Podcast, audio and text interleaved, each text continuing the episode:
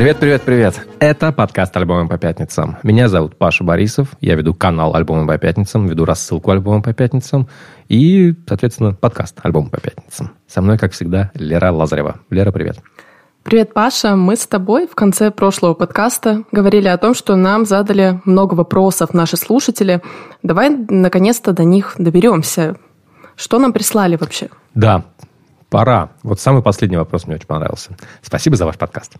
Пожалуйста. Пожалуйста. пожалуйста Спасибо. Пожалуйста. Спасибо и вам. Все, на этом все. Но вопрос все-таки есть. А можете, пожалуйста, добавлять все-все треки, которые вы включали в выпуске, в плейлист? А то приходится искать самостоятельно. Ну, Ответ простой. Да, можем. Будем. Нам просто лень, но сделаем обязательно, раз вы просите. Потому что обычно я добавляю какое-то количество, не знаю, там 4-5 треков, которые у нас основные, а не все, которые проходящие. Но вообще базара нет. Без проблем. Есть еще интересное сообщение, которое, мне кажется, более, вызовет более оживленную дискуссию, так скажем. Давай послушаем. Слушница Лера. Привет. Я недавно переехала в Тбилиси Вообще я из Якутска, и для меня минус 45 — это нормально, а плюс 30, ну, уже не очень. И я слушала недавний альбом Паши, он очень крутой, как раз про соединение вот этого старого советского, какого-то российского, не знаю, э, российской музыки с чем-то современным, с тем, что происходит сейчас. И я прослушала, наверное, 30 раз уже песню «Увезу тебя я в тундру». И поэтому э, мне бы хотелось, чтобы вы тоже как-то рассказали об этом, как вы с этим справлялись, какие вы песни слушали э, во время вашего переезда или какие слушаете до сих пор.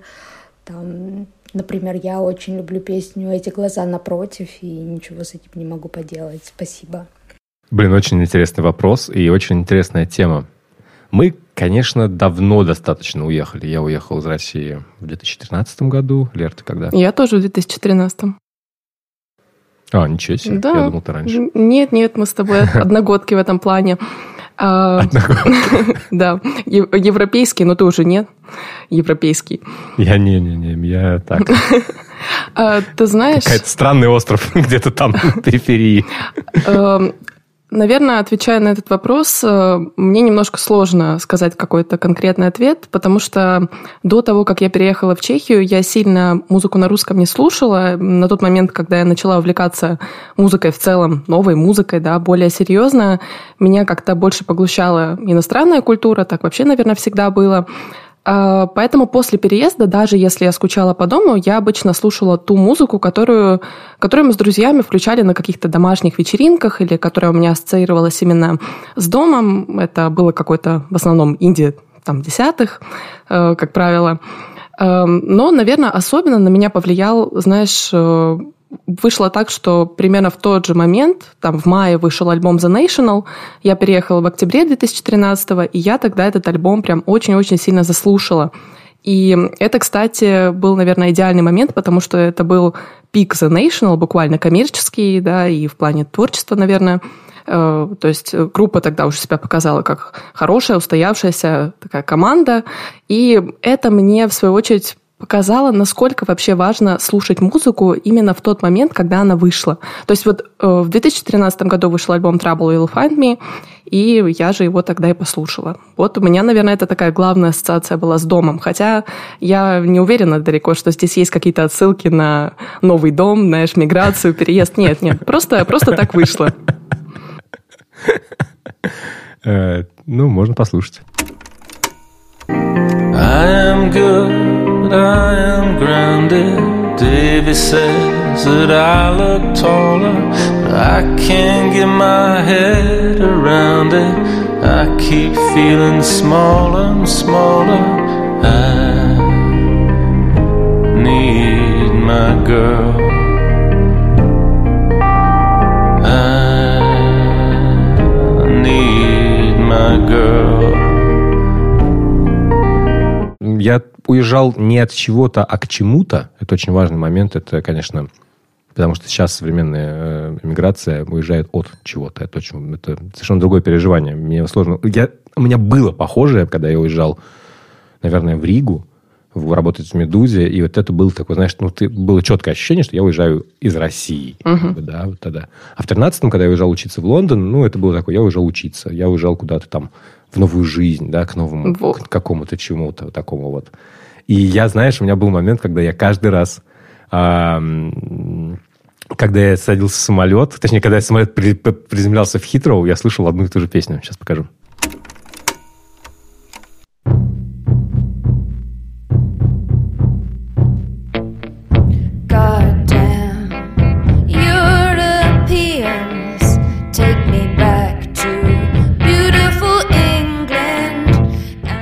Песня, конечно, издевательская. Это надо понимать, что это издевательство над британским патриотизмом и критика его, собственно говоря, как и весь альбом Let England Shake Пиджей Харви. Mm. Но вот эти две строчки God damn Europeans, take me back to beautiful England Поглотили для тебя, меня да? тогда немного значили. Да, конечно. И, ну, конечно, у меня есть песня. Знаешь, вот а, а, что я слушаю из ностальгии именно, да, вот как бы по какому-то, по моему времени, это, наверное, это, наверное, две группы, и вот прям четко вот есть такое ощущение, это группы Плед и Ульи. Угу. Это московская панк-тусовка конца 90-х. И для меня просто это было достаточно определяющие важные группы, потому что и Плед, и Ульи я очень много слушал именно в детстве, когда мне вот, знаешь, было такое проникновение музыки в, меня, в мою жизнь. И это, вот это у меня связывается с чем-то музыкальным моим, наверное. У Пледа, наверное, это будет песня. Сейчас я подумаю, какая.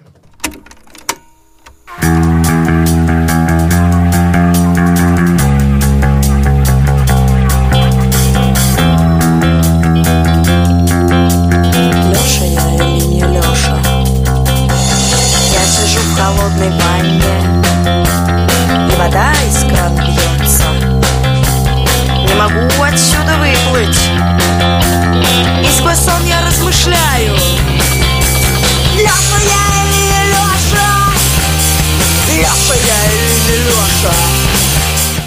Леша Помню, когда я первый раз слышал эту песню, это был фестиваль «Антиспид» в парке Горького 2001 год, мне кажется. Ого.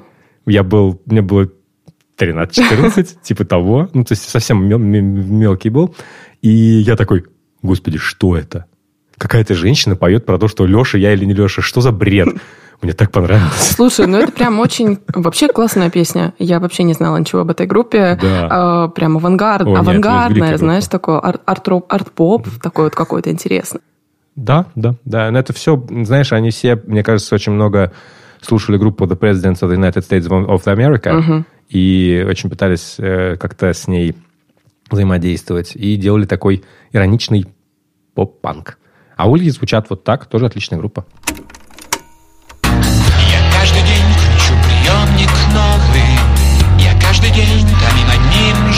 Желанием. Скорее услышать голос твой суровый. И между фраз ловить твое дыхание. Ты объявляешь Стинга и Бон Джови вместо них порой дипербл ставишь Быть может просто ты переживаешь Быть может просто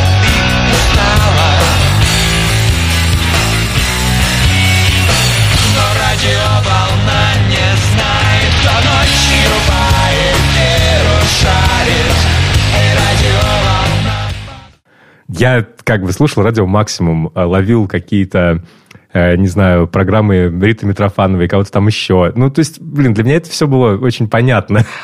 У этой песни очень яркий вайб нулевых вообще в целом, мне кажется. Ну, 98 год, чуть, чуть пораньше. Угу. Но, да. Знаешь, я продолжу немного нашу тему. Вот именно вот я начала с такой зарубежной музыки, когда переехала, потому что тоже, опять же, я ехала к чему-то, да, не от чего-то. Но потом вот в 2015 году, когда пошли первые санкции, да, такой немножко кризис бахнул, я не смогла поехать домой. И очень сильно заскучала по родине. Я тогда вот каждые полгода буквально ездила, а тут я не смогла никуда полететь. И я стала слушать ту музыку, которая выходила дома. Это вот как раз была та самая волна постпанка, да, когда появились электрофорез, буерак, да, вот это все было на одной волне. А, Кедр там впоследствии потом тоже уже начала расти. Но для меня, наверное, вот такими двумя домашними группами навсегда остались Motorama и Mujuice. Давай Mujuice а послушаем.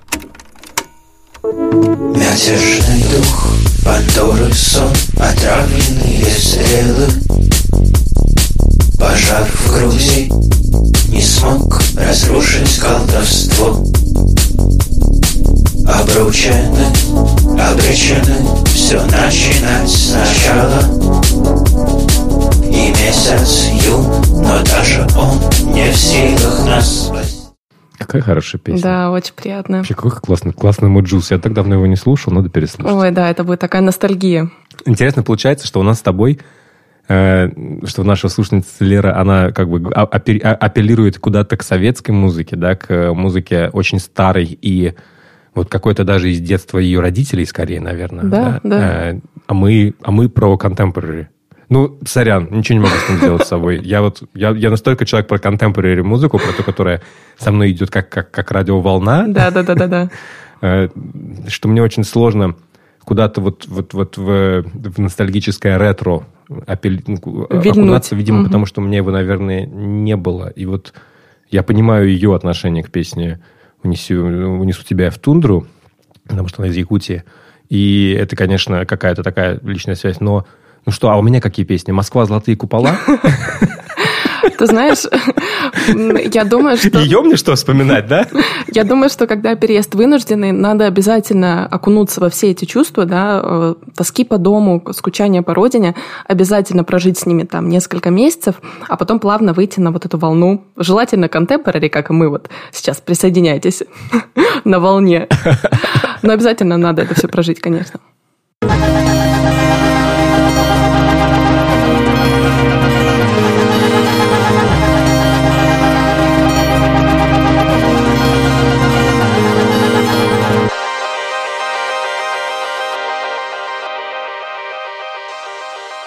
И вот мы плавно переходим к contemporary. Вышел новый альбом Лана Дель Рей. Кто такая Лана, я думаю, никому представлять не надо. Икона поп-музыки, талантливейшая артистка, которая нас всех впечатляет уже, наверное, сколько, больше 10 лет, еще со времен, когда она выпускалась под псевдонимом Лизи Грант. Альбом стал девятым в ее дискографии, и называется он «Did you know that there's a tunnel under Ocean Boulevard?» Знали ли вы, что под Кстати, ты знаешь, что он реально есть? да, да, я знаю. Знали ли вы, что под Ocean Бульваром есть тоннель? Над этим альбомом, как и всегда у Ланы, работало много известных людей, включая, конечно, Джека Антонова, с которым она уже давно сотрудничает, включая другого известного продюсера Зака Дэвисов. Это в прошлом басист э, The Last Shadow Puppets. Э, Работа над этим альбомом началась еще в 2021 году. Тогда партнер Ланы, тогдашний партнер, приходил к ней по выходным, они вместе играли на гитаре, пели, сочиняли какие-то баллады. А позже, когда Лана пришла в студию записываться уже там месяцев через 9, она решила чем-то разбавить альбом и наполнить его какой-то, скажем, духовностью. И вот она позвала к участию несколько сессионных вокалисток, да, которые раньше выступали с Уитни Хьюстон. И из этого получилась первая самая песня, которая называется «The Grants». Давай ее послушаем. Песня о семье, потому что и Грант ее настоящая фамилия. So you say there's a chance for us? Should I do a dance for once? You're a family man, but but.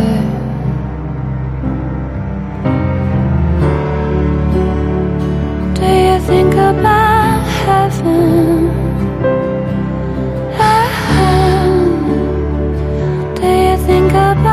Me?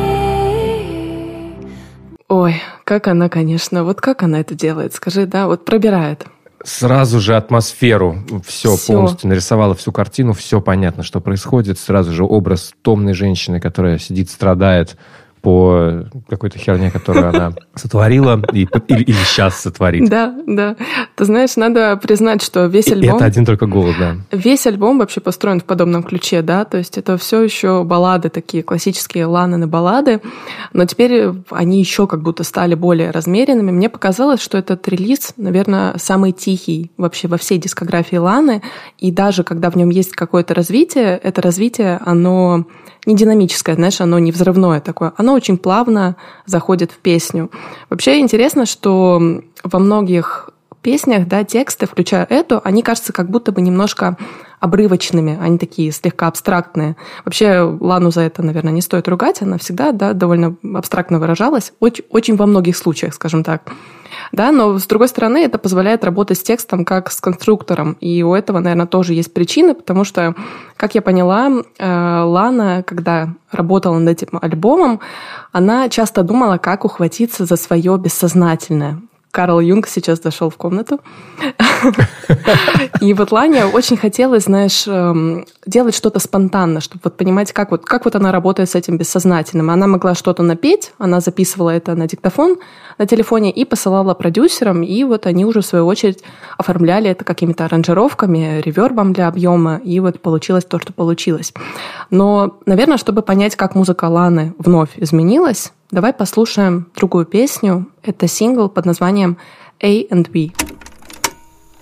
It doesn't really matter, doesn't really,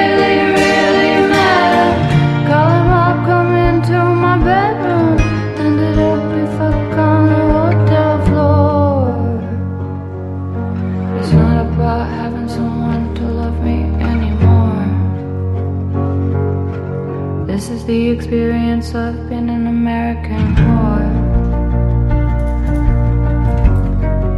Но это только первая половина песни. Потому что потом она начинает немножечко по-другому все делать. Песня длится 7 минут. Песня очень необычная. Это был, по-моему, первый сингл, который вышел с этого альбома.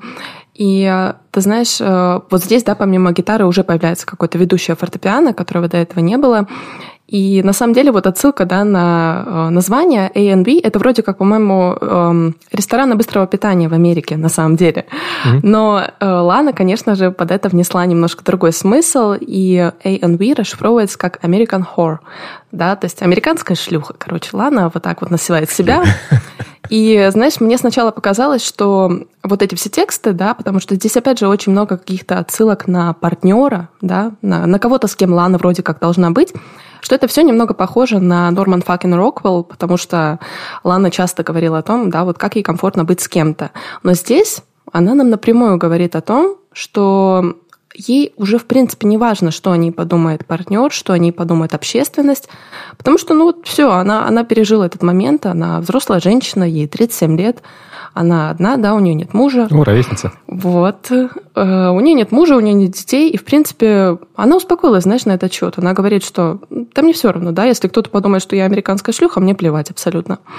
Ну, вот так вот она с нами, вот такая новая Лана. Она затрагивает в этой песне еще довольно такие сложные темы. Вот я не могу себе представить ни одну другую певицу, кроме Ланы, которая так вот может петь, вот, вот просто вот этот кусочек, да, смотри.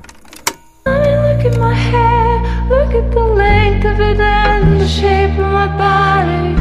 If I told you that I was me, do you really think that anybody would think I didn't ask for it? I didn't ask for it. Won't testify, I already fucked up my story.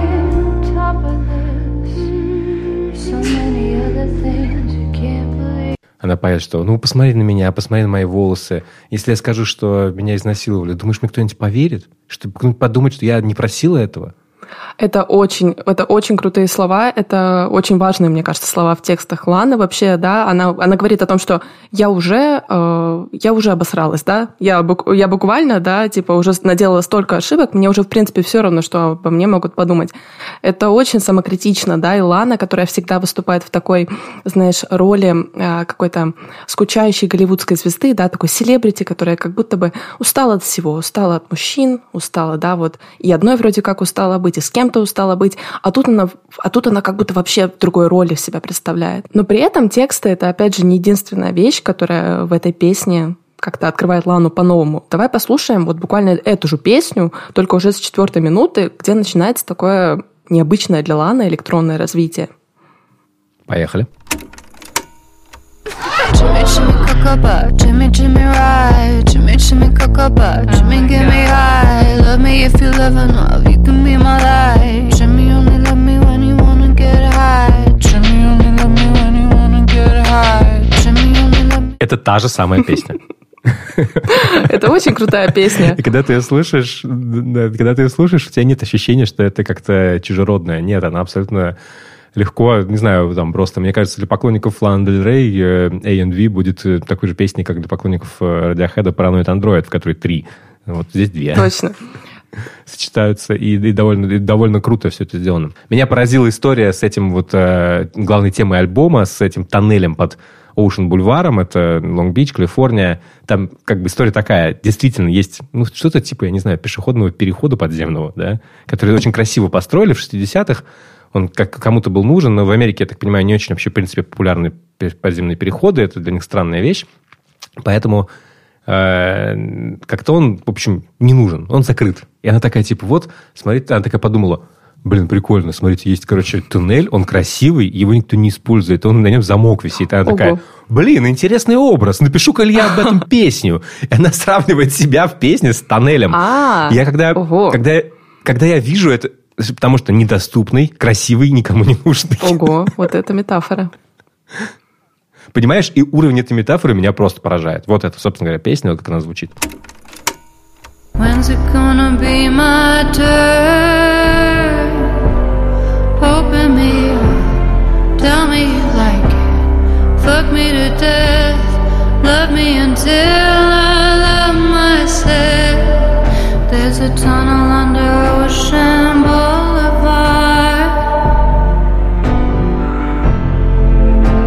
a tunnel under Ocean Boulevard.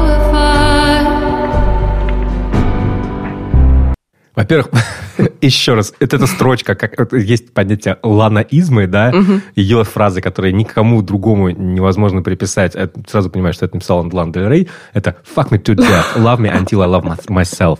Да, это, конечно, сильная фраза, только Лана так может. Выеби меня до смерти, люби меня до тех пор, пока я не полюблю себя. И в этом всем, во всей ее музыке вот это вот какая-то это образ ее лирической героини, я не знаю, какая она на самом деле, это дело десятое, а именно образ ее лирической героини, которая, знаешь, она одновременно принцесса, принцесса и одновременно нашла себя на помойке. О, да, да. Знаешь, она такая максималистка во всех планах, да, вот во всех смыслах.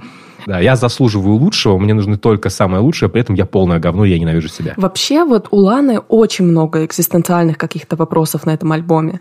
Э, Да, вот мы буквально в первой песне услышали, как она поет о семье, да, там она э, упоминает, по-моему, и отца своего, и мать. В одной из песен она вообще говорит о том, что, да, как-то моя мать сказала мне, мол, ты закончишь в психушке, и, в принципе, вот и причина, почему она с матерью-то не общается. И вообще тема семьи, она открывается во многих смыслах, то есть не только в том, что у Ланы уже есть семья, а в том, какой она может быть, если бы Лана была чьей-то женой, если бы, да, у нее были дети. Вот это какая-то тема материнства, духовности, наверное, была причиной, почему Лана еще а, в этот альбом добавила такие не совсем стандартные интерлюдии. Да, вот одна из них, например, это Джуда Смит интерлюд, которой буквально пастор, э, на чьи слушания, да, на чьи выступления приходит Лана в церковь, э, размышляет о верности, об отношениях, да, о любви. И Лана буквально записала выступление на диктофон и добавила его в свой новый альбом. Да, послушаем.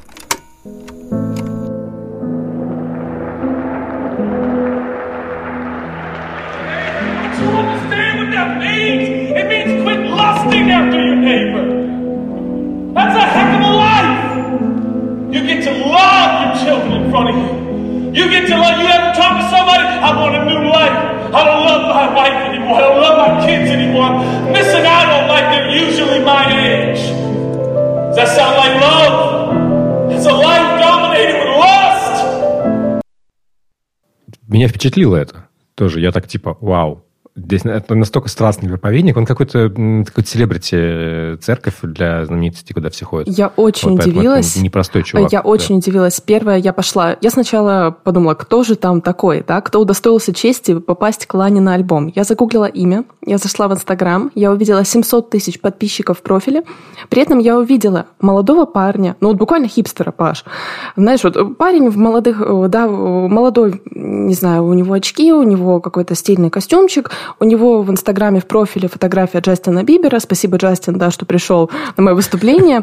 То есть э, я захожу в профиле на ссылку церкви, да, там церковь тоже у нее 100 тысяч подписчиков, там очень продвинутый SMM, и меня, знаешь, это так поразило, а, да, то есть я вообще подумала о том, что религия это все-таки, наверное, товар, который продавался очень-очень давно, но просто так интересно, как вы знаешь, в Америке, насколько это все по-другому как-то репрезентировано, да, вот насколько они по-другому к этому приходят. У них нет обычных костелов, да, вот э, они ходят а, абсолютно другие заведения, да, другого плана. Это не какие-то большие церкви с куполами там, или, опять же, а, какие-то католические, да, а, катедралы. Это что-то вообще совершенно другое. И мне так нравится, что Лана об этом говорит, знаешь, как о полноформатной части своей жизни, о чем-то столь же важном, как вот, да, материнство. То есть религия, она вообще не так часто поднимается в музыке, наверное, особенно вот в музыке таких крупных исполнителей. Слушай, ну а что ты хочешь-то? Это страна, которая была э, создана буквально религиозными беженцами, которых не принимали у себя на родине, они убежали в Америку строить новый мир. Естественно, религия и э, разница, и, собственно говоря, разнообразие американских религий, э, американских ветвей христианства и это дико интересно. Я периодически... Знаешь, у меня есть такая особенность, когда 11 часов вечера, и я начинаю думать о каких-то интересных вещах, очень важных для мироздания. Например, недавно я думал, М, интересно, а чем методисты отличаются от квакеров? Ну и все, на два часа в Википедии. Вот это ты нашел себе тему. Ну, я разобрался более-менее, там интересно все. Но так в одном подкасте не расскажешь, мягко скажем. И э, на самом деле роль э, религии в жизни достаточно многих американских сообществ, она крайне высока, и мы ее даже не себе не представляем. Есть хороший, интересный момент, когда Ноэль Галлагер... Э, блять, я уже по-английски говорю. Есть хороший, интересный момент, когда Ноэль Галлагер... Галлагер. Ноэл Галлага. Да-да-да. И был интересный момент, когда Ноэль Галлахер э, сидел в гримерке вместе с Канни Уэстом на каком-то шоу, и они что-то там общались, разговаривали, и Канни такой у него спросил, а вот как бы, как у вас там с Богом, ты там в церковь ходишь? На него Галлахер посмотрел просто как на идиота. Такой, типа, чего? Как, как бы, что? Ну да, для них это... А Канни продолжил серьезно. Причем это был, типа, ну, условно говоря, год 2011-2010. То есть, когда Канни еще не сошел с ума немножечко на эту тему. Вот, а, и просто вот такой... Мы просто реально недооцениваем. Это гораздо более важная тема. Слушай, меня очень... Меня вообще, на самом деле, очень много песен на этом альбоме заинтересовали и поразили. Я не могу сказать, что я его целиком послушал, потому что он длится час двадцать. Да, То есть я его послушал целиком раза два, но я его, я его не понял, естественно, потому что здесь так много вот этих вот кусочков, за которые можно зацепиться, а можно просто послушать их фоном, и у меня вот есть, есть песня одна, пример, которую хочу показать. Это то, которая, за которую я зацепился за текст, потому что э, это песня кин, кинцуги. Это, кинцуги – это японская традиция, когда ты чинишь, э, не знаю, фарфор какой-нибудь так, чтобы были видны трещины. Ты обязательно их покрываешь там, золотой краской, чтобы было видно, что это восстановленное что-то. И она поет про свою жизнь, как про, наверное, как вот про этот объект Кицуги, да, и там очень, очень один интересный момент, который мне хочется показать.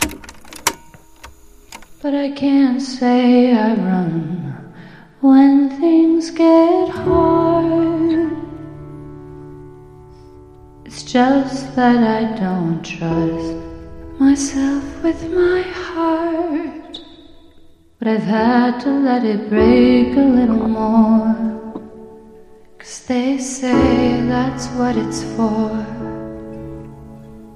That's how the light shines in. That's how the light shines in. That's how the light gets in. Вот эта строчка. Я не верю себе, не верю своему сердцу, поэтому я решил разбить его еще раз. Э, потому что они говорят, что вот для этого сердце и нужно. И чтобы починить его опять. Блин, это, понимаешь, вот здесь вот какие-то моменты, ты просто слушаешь, ну да, она красиво что-то поет. А, потом у нее в этой же э, строчке, в этой же песне есть строчка типа «And you think about who would be with you». And then there's Donahue. Donahue — это Джек... Э, я не помню, как его зовут. Джек Donahue, по-моему, да?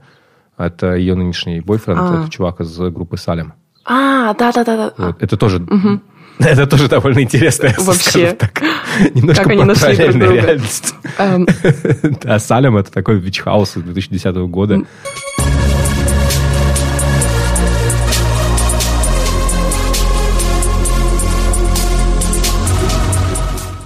Крутая группа, которая связана с, эм, скажем так, многими безумствами. Мне очень нравится, что в этой песне Кинцуги, да, здесь именно акцент сделан на том, что вот эти трещинки, да, на разбитой керамике, они должны быть, быть видны, да, то есть это как будто бы реставрация, которая не пытается замаскировать трещины, потому что трещины это как будто бы что-то настолько же важное, как и их отсутствие, да, то есть то, что ты получил какую-то травму, это тоже часть тебя, да, это история твоя, история этого объекта. И вот Лана о себе, наверное, говорит как об этом объекте. Какие песни тебе еще понравились?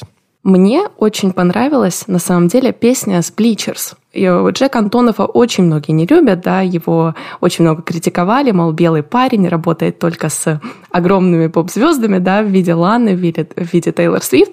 Но мне, на самом деле, вот эта песня, наверное, одна из тех, которая запомнилась больше всего. Ты знаешь, о ком она? Да, это песня о нем и о его девушке. Да, Маргарет Куэйн. Называется она Маргарет. Давай послушаем. He met Margaret on a rooftop. She was wearing white. And he was like, I might be in trouble. He had flashes of the good life. He was like, should I jump off this building now or do it on the double? Cause baby, if your love is in trouble, baby, if your love is in trouble,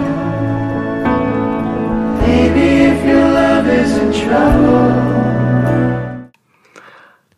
Такая красивая песня про любовь. Очень красивая. Она, она такая сладкая, знаешь, романтичная, но иногда такого очень хочется послушать, на самом деле. Вот просто... А мне как раз, видимо, видимо из-за этой сладости мне не зашло. Да? А мне так понравилась, Хотя, она сказочная знаю, такая, знаешь. Как-то, как-то она мимо, мимо прошла меня, Ну, да. ну, может, Хотя у меня есть некая эмоциональная связь с э, Маргарет Квалли, потому что она играет э, персонажа в игре Death Stranding. И, А. э, это крутой персонаж. Ну и при этом здесь есть очень странные треки, да, как, например, трек Томми Genesis, который вообще переходит в какой-то рэп, очень не свойственный Лане в целом.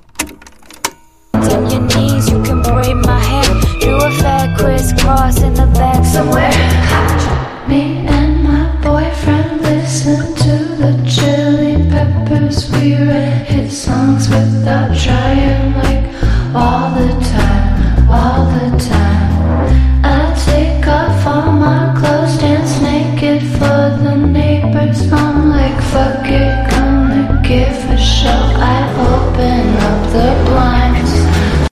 Прикольно, что она э, как бы поет абсолютно рэперский текст, которым она хвалится, да, при этом в своей собственной манере умирающего лебедя. Да, да, да. И знаешь, опять вот это чисто стиль Ланы, да, ланаизм ты назвал это, да?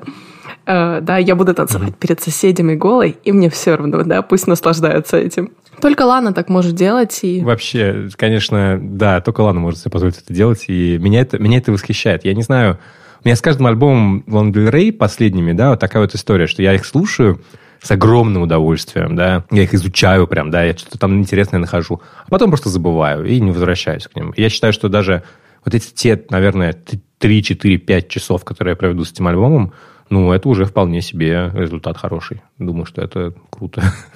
То, что я не буду... Хотя нет, я, я отсюда буду переслушивать некоторые песни. Вот именно про Did you know that there's tunnel under Ocean Boulevard меня настолько поразило, что я... Да, меня понравился сонграйтинг. Вот, вот именно вот этот типа, пример, что... Я же понимаю, как она написала эту песню, да? Типа она вот идет где-то, там что-то узнала про этот тоннель и такая... Блин, это же я. Да-да-да. У меня была такая история. Короче, я писал новость про индийский зонд Мангальян, который летел куда-то там к Марсу. Окей. Вот. И фишка в том, что у него было девятимесячное путешествие, и он вот типа от, от, от орбиты Земли эм, отделился и полетел к Марсу. Я в этот момент жил в Лондоне, учился в колледже, вот у меня 9 месяцев оставалось до конца учебы, и я такой, блин, а я же тоже как он, потому что я тоже лечу один, хер знает где, куда, какое-то странное путешествие у меня. Прям... Я себя Да. идентифицировал с ним. Да, и просто это как раз хороший, это хороший пример того, как, как люди пишут крутые песни, реально крутые. Когда ты берешь необычную вещь, она тебя, ну, она реально, она настолько необычная, что она удивляет. Типа, блин, ты что, себя реально с тоннелем сравниваешь? Да. Вообще.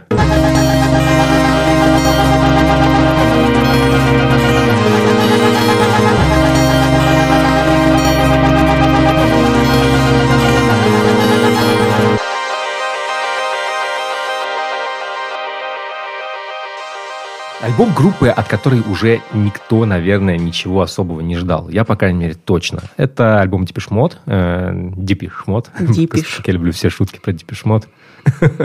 Альбом какой-то, не знаю, миллиардный в их карьере, посвященный, наверное, смерти их постоянного участника и основателя, одного из основателей Энди Флетчера. Умер достаточно рано, 60 лет всего. В общем, это ну, реально не так много для музыканта и для человека, который в активной, в общем-то, карьере.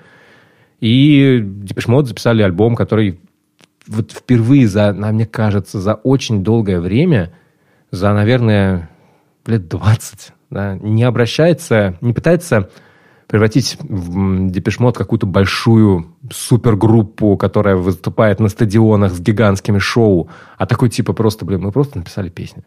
Я его послушал, и он меня очень заинтересовал. Э, Вот как он начинается.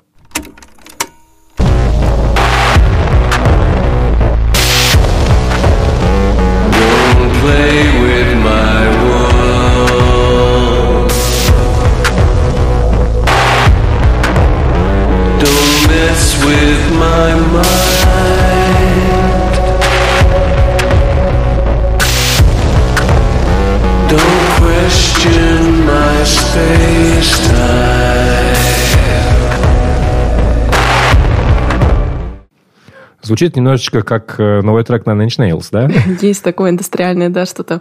А, Я, знаешь, о чем думала вот в контексте последнего альбома Depeche Mode?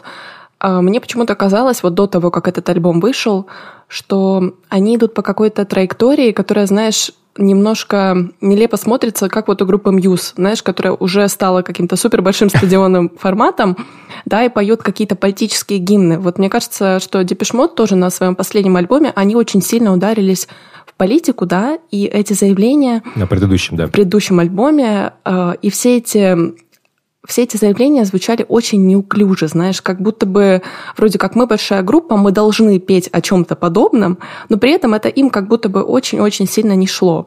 Я видела несколько комментариев, да, когда критики писали, что ну вот это очень похоже на последний альбом Mode, и в комментариях э, люди спрашивали, как так, почему это последний альбом Mode? Они вон в расцвете сил вообще-то, и вообще у них все хорошо получается.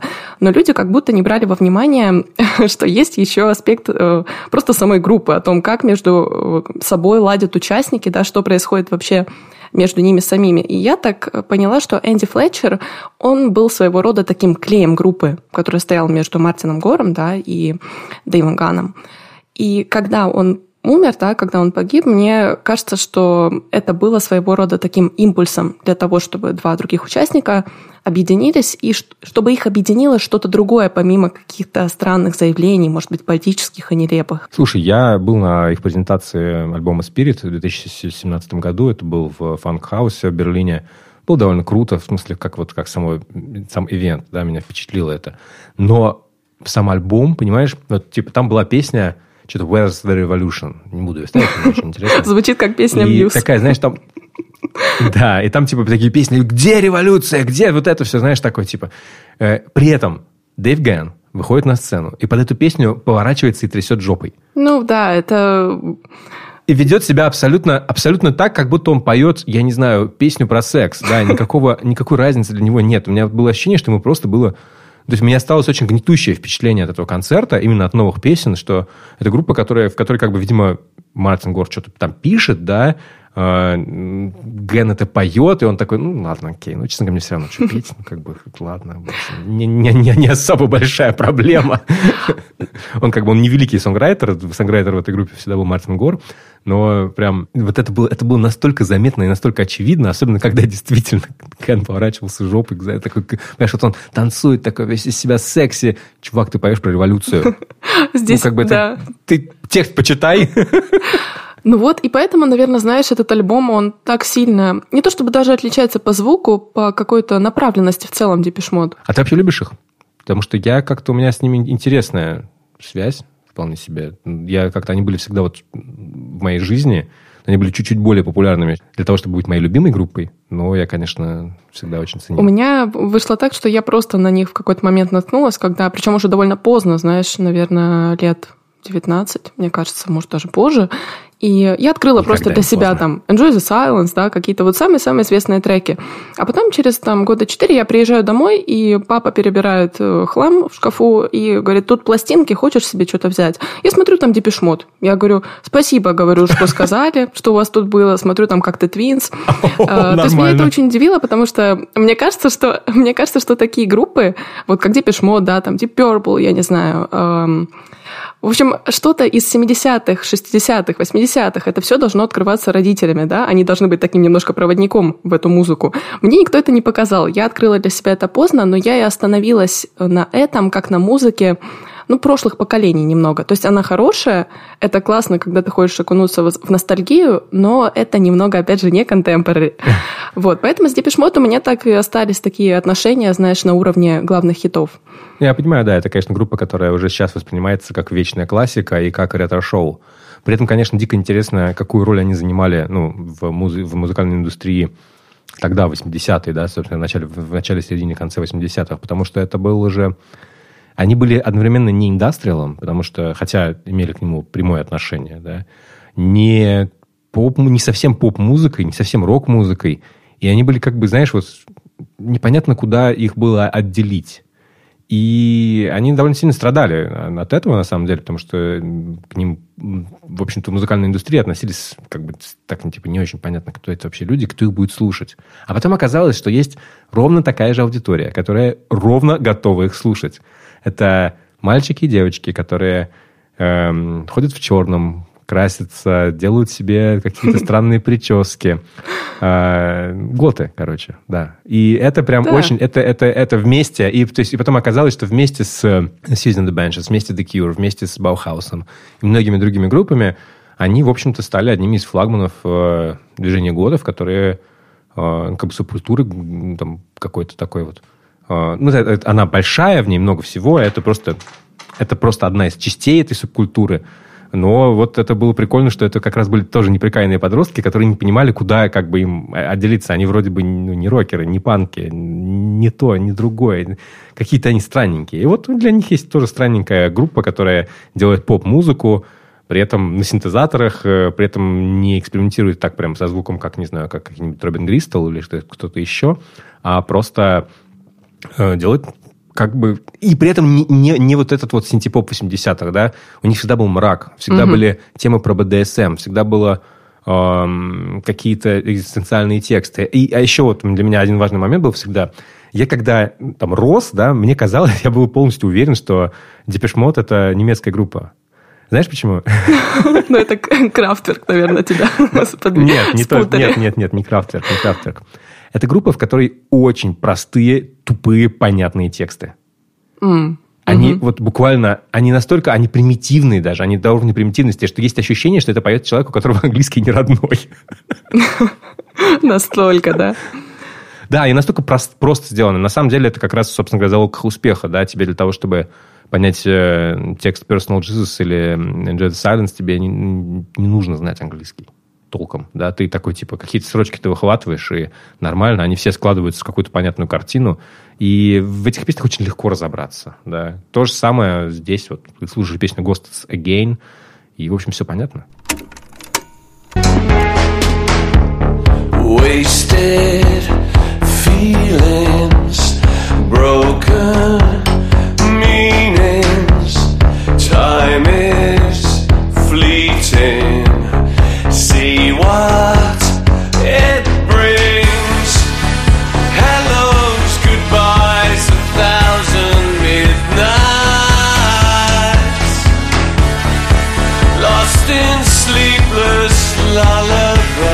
Они как будто вернулись э, в, не знаю, в эпоху, когда они просто писали песни, не обращая внимания на то, что им нужно об- обязательно откатать их с туром, обязательно, чтобы это было шоу, обязательно, чтобы это было все как-то серьезно. И вот у меня всегда было ощущение за последних там Депеш, Депешмот, наверное, начиная с альбома ну, наверное, я думаю, с после Exciter, да, наверное, где-то. Э, Это хороший очень альбом, который, который мне очень нравился. Вот он, наверное, был последним из, э, скажем так, современного их творчества, который мне прям нравился, прям вот сильно, да.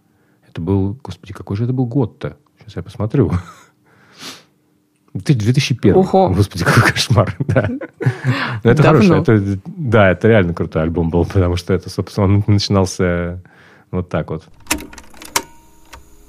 Can you feel a little love?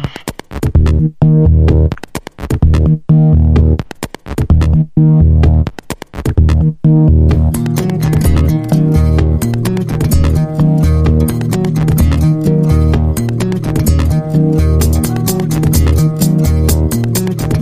вот альбом 20-летней давности звучит гораздо более круто, спродюсированным и, как бы, знаешь, гораздо более богатым в, вот в плане там рич, да, как бы, чем а, альбом, который они записали сейчас. Это довольно удивительно. И при этом, на самом деле, именно, именно, именно этим он меня и подкупает.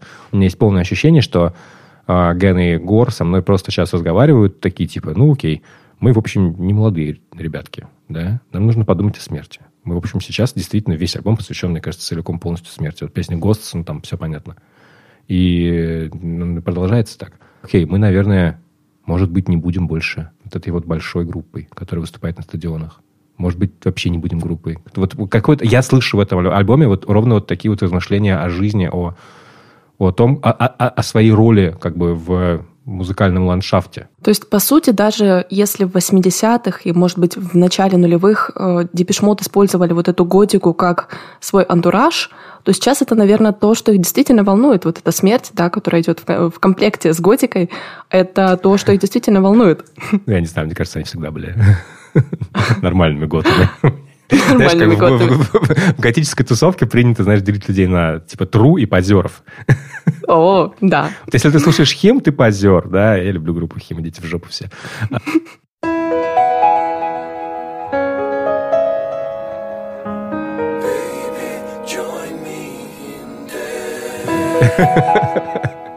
Э, Я, блин, come on. Это было круто, реально. Я послушала альбом, мне очень понравилась песня предпоследняя, которая называется Never Let Me Go. Можем О, Господи, это. Waiting for your love. I know you want me when your body's had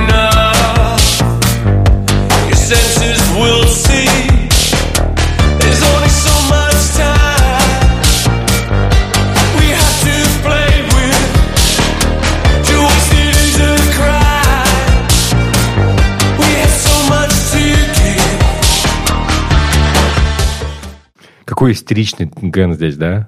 Вообще, он, да, он такой эмоциональный. Да, Э, да, Мне да, кажется, что я очень сильно бросаюсь на песни, которые начинаются вот с таких четырех нот. Я просто обожаю вот такое вступление, знаешь, это, это настолько классика, мне кажется, поэтому Депешмот тут просто завоевали мое сердце буквально с первых минут. Если вы вдруг, э, как и я, как и многие другие, потеряли группу Mode где-то в начале 2000-х и э, не, не думаете, что она, в общем, как-то больше ничего интересного, наверное, не запишет, Сдулась, типа, да? сдулась, ну, не сдулась, просто пошла на коммерческие рельсы, пошла на рельсы вот М. этого вот э, чего-то такого. То есть, а, я понимаю, что они работают на своих фанатов, у них очень крутая фан-база, одна из самых, там, не знаю, интересных в мире, э, очень-очень-очень сплоченная, очень интересная, это прям отдельная субкультура фанаты Mode. И обслуживать только ее, это как бы, ну, конечно, интересно, но есть еще и мы. Люди, которые не входят в эту фан-базу. И вот для них, э, для нас, альбом Memento Mori, конечно, выбивает группу из, из, из, из, из ее привычной колеи и делает ее, не знаю, более честной, более камерной, более какой-то... Искренней? Более маленькой. Более маленькой, более искренней, да, да, да. Наверное, так.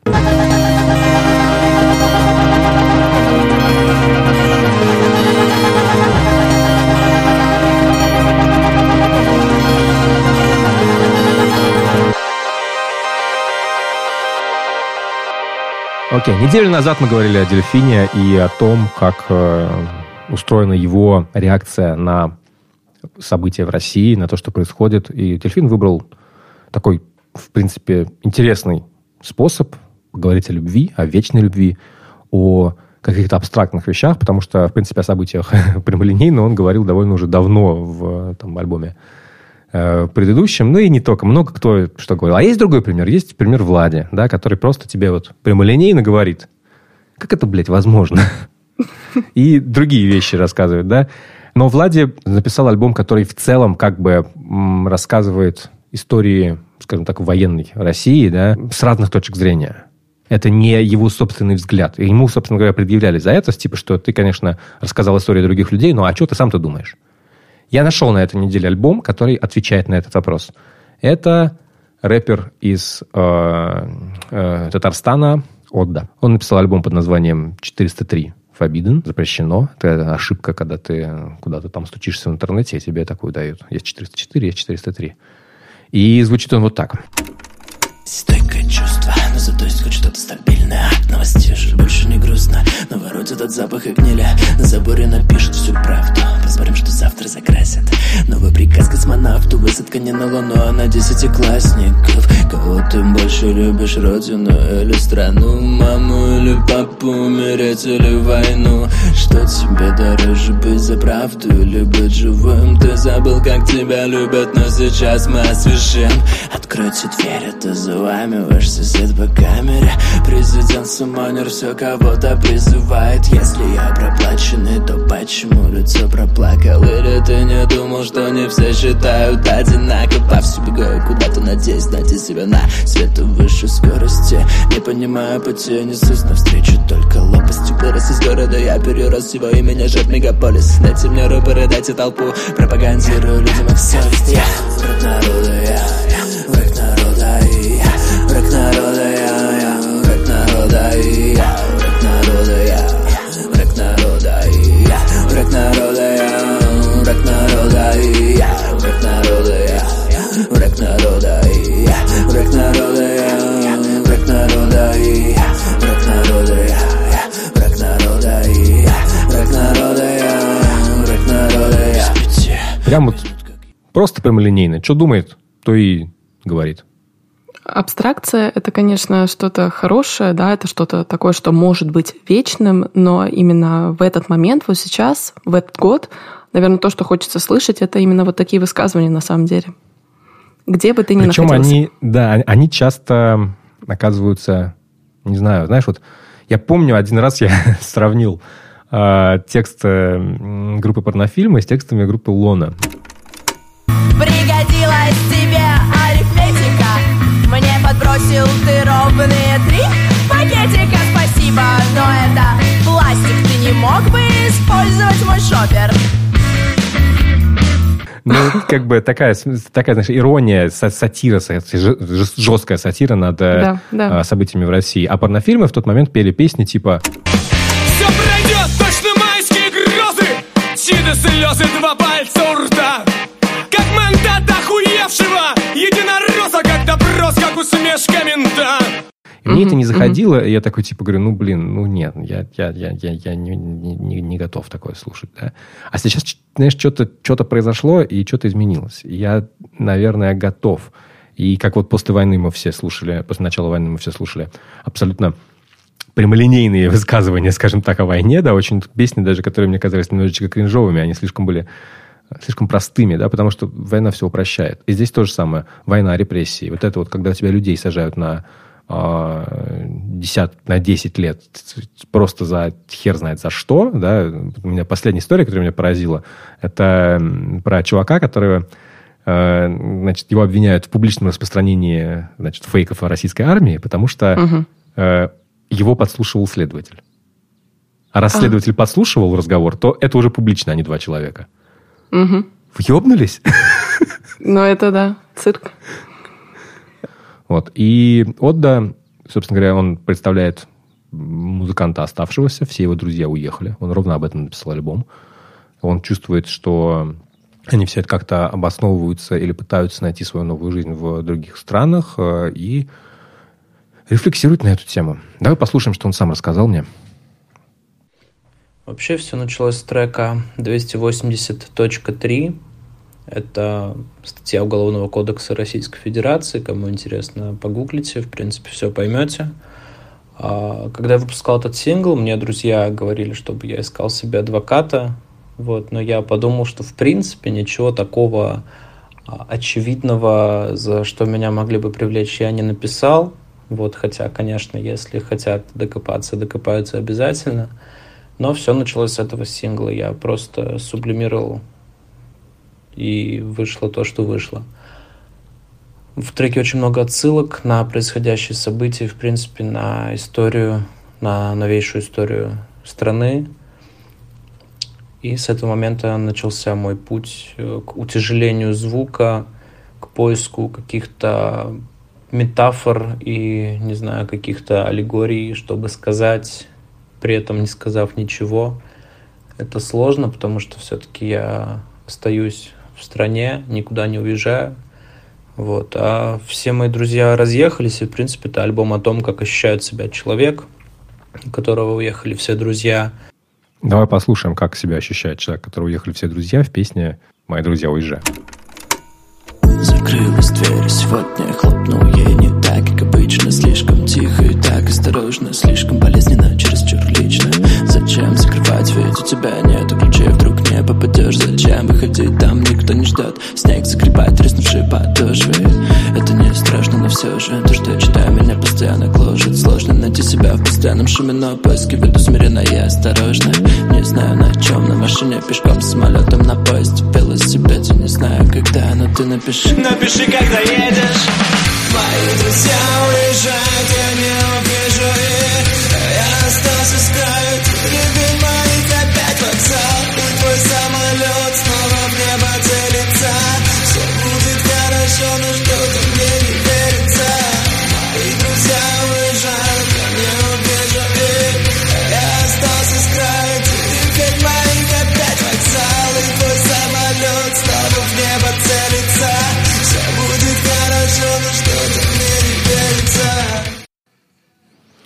будет хорошо, но что-то мне не верится.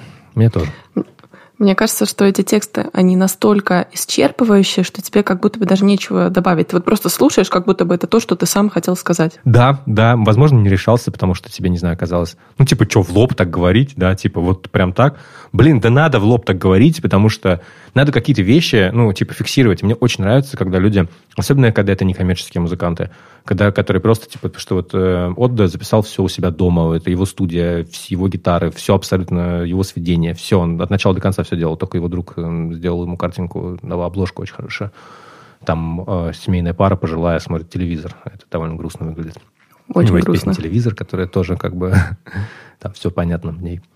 Э, Да, мне вот я с тобой полностью согласен. Типа, нужно как-то зафиксировать это, да, просто такой, типа, окей, хорошо, вот есть человек, у него есть такой позыв зафиксировать это, он это фиксирует, он делает это талантливо, э, потому что есть какие-то хорошие мелодии, там, что-то такое. Но из MC занимается вот буквально тем же самым, да.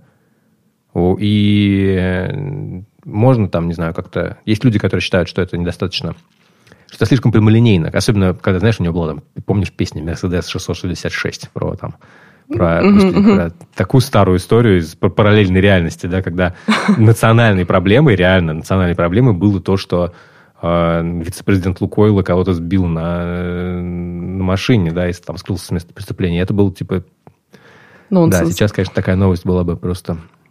Ну, как бы, ее просто она ни- никого бы не удивила, мягко да, скажем. Да. Да, А, всё ты знаешь, мне кажется, поменялось. Я думаю, что вот в тот момент, когда вокруг очень много вот того самого медиального шума, да, пропагандистского шума, очень важно людям слышать э, действительно не абстракцию, да, не о том, что вроде как мы что-то вместе общее думаем, но не, не будем сейчас об этом говорить, а вот именно конкретно услышать то, что ты хочешь, да, то, что ты сам думаешь, и это очень смелый поступок, правда. То есть э, я просто загуглила 280 УК РФ, устанавливает повышенную ответственность за публичные призывы, совершенные с использованием средств массовой информации либо информационно-телекоммуникационных сетей, в том числе сети интернет. Ну, в принципе, знаешь, звучит, э, как и все законы, довольно опасно. Так что это очень-очень смело. Давай послушаем еще одну песню, она называется «Шумоподавление», и она как раз а вот о том, как, эм, как э, стремятся подавить шум, стремятся подавить эфир, да, и как важно, на самом деле, для меня, для меня кажется важным эм, не поддаваться этим, потому что буквально наши родители жили в страхе, да, когда-то там, вот мои родители, в первую очередь, мои довольно пожилые, они хорошо это помнят, и они мне говорят, типа, ну, хотелось бы, чтобы ты этого не испытывал.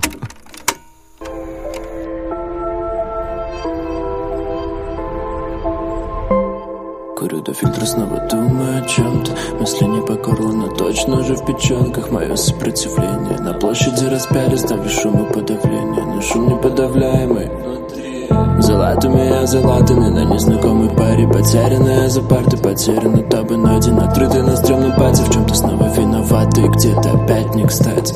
Мои рассветы сгорели под потолком Без на свои потоки оставил всем на потом. Но снова без толку и берег То близко, то далеко. От мысли у горлыком будто лезет ко мне внутрь. Бескрайние поля, никаких вестей с полей. До тебя, поверь, у меня не было лести больнее. Лезть к тебе или нет? И крестиком на спине ставлю нолики и родинки, как капли на окне. И вновь не принятый мой сигнал Шумоподавление давит лишь на меня Шумоподавление давит лишь на меня.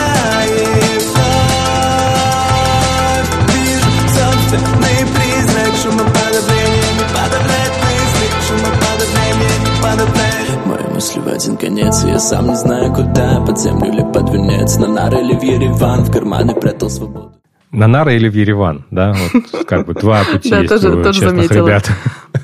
А, Меня если- Ну, Меня много впечатлило здесь, да. Я думаю, если отставить в сторону вот эту лирическую составляющую, то все-таки здесь Ода себя еще очень хорошо показывает как, ну, не то чтобы, знаешь, мультижанровый, а многоформатный исполнитель, да, мы буквально в первой песне мы слышали такой немножко фолковые какие-то мотивы, мне показалось, да, вот там именно манера Да. такая была особенно. А во второй песне там был рок буквально, да, в припеве. И сейчас шумоподавление там, ну, немного такой драм н бейс идет. Это же тоже очень здорово, знаешь, как вот он может перевоплощаться, такой хамелеон. А, Я думаю, мне почему-то кажется, что у Одды на самом деле будет гораздо больше сторонников, чем он думает. И их, они есть на самом деле, и я думаю, с любым его новым альбомом найдется большое количество людей, которые захотят поучаствовать в этом проекте. Да, я тоже надеюсь.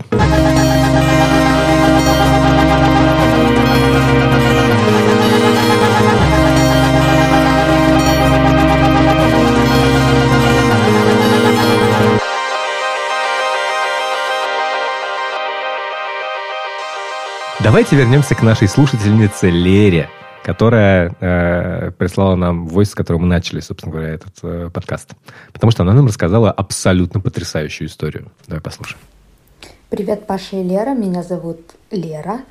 И я хочу с вами поделиться следующей группой. Как вы знаете, Panic at the Disco распались. а Это была моя любимая группа 17 лет, а мне всего 30.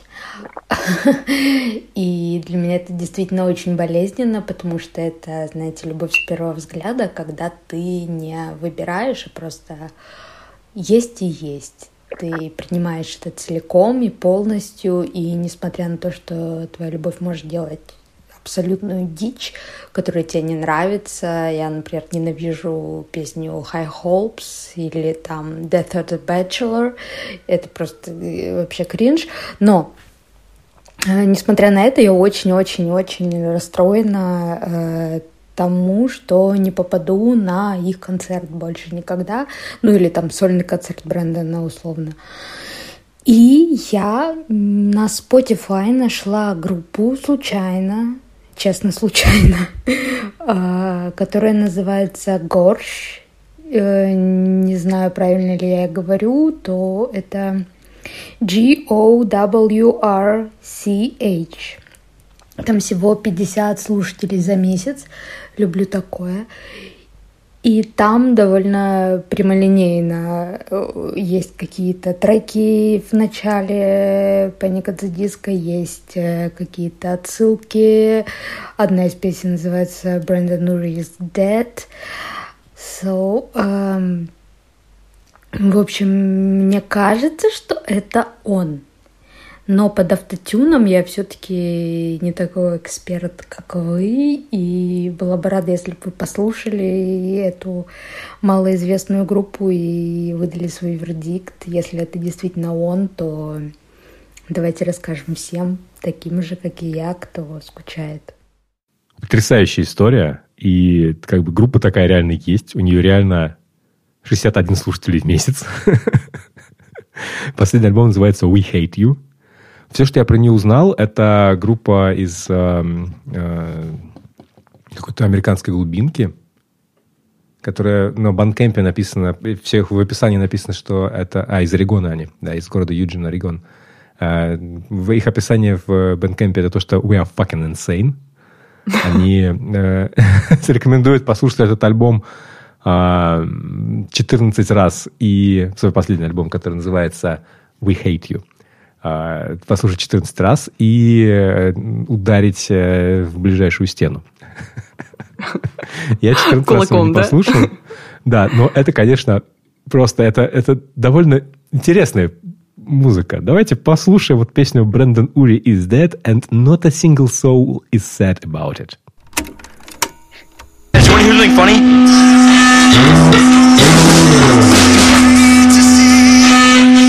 Yeah, that was pretty funny. I definitely didn't do that one before. Um, anyways, uh, New news! Brendan Urie died in a car crash. Nobody has cried yet. finally, at Brendan Urie's funeral, they played, um, they played Fall Out Boy for the casket of the show. Yeah, I really showed him. Really showed him.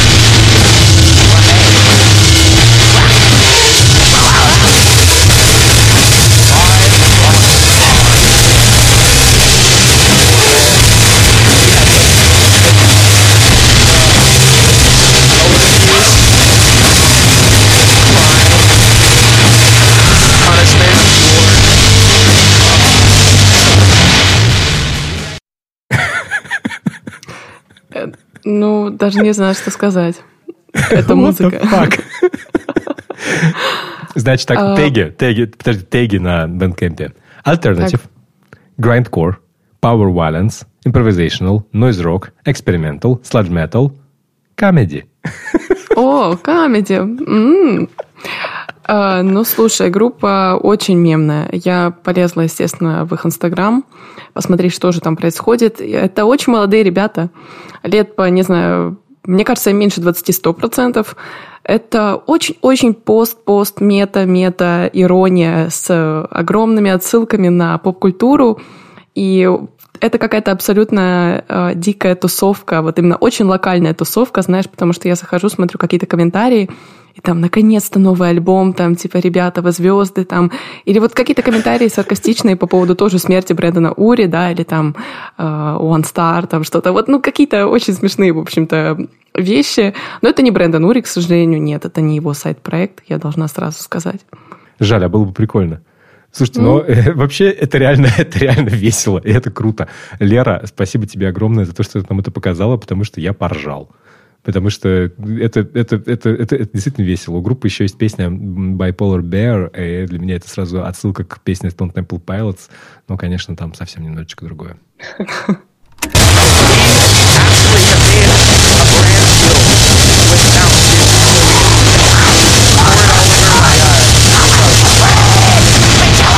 Больше всего мне нравится работа алгоритма Spotify. То есть, понимаешь, он это подкинул поклоннице at the Disco, которая много это слушала эту вообще... группу. Да, Они решили, это- что, это, что это пойдет. Да, да. Ключевые слова сработали. Да, Брэндон Ури, да, Power Violence, Grindcore и Comedy. Ну, знаешь, у каждой Сука. группы есть своя аудитория, так что вот, пожалуйста, Да, аудитория- слушатели в да, копилку. аудитория группы Gorge э, в данный момент выросла многократно. Я думаю, что наш подкаст – это самая большая площадка, с которой ее когда-либо обсуждали. И я так думаю. Круто. Я на самом деле люблю такую музыку. Я себе поставил лайк, э, и мне бывает интересно такое послушать. Блин, спасибо, реально. Это очень неожиданная находка. Ну все, давайте прощаться. Я думаю, что был интересный выпуск, как минимум. Мне так глубоко в Лану Дель Рей я, конечно, давно не копал. Спасибо тебе, Лера, за помощь в этом Спасибо. Паша, за диалог. Я тоже всегда очень рада. Мне кажется, у нас вышли в этот раз очень большие имена.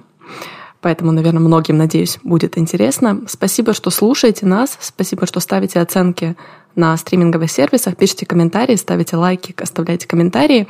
Мы им всем очень рады. Спасибо, что поддерживаете нас. И пока. Пока. Пока.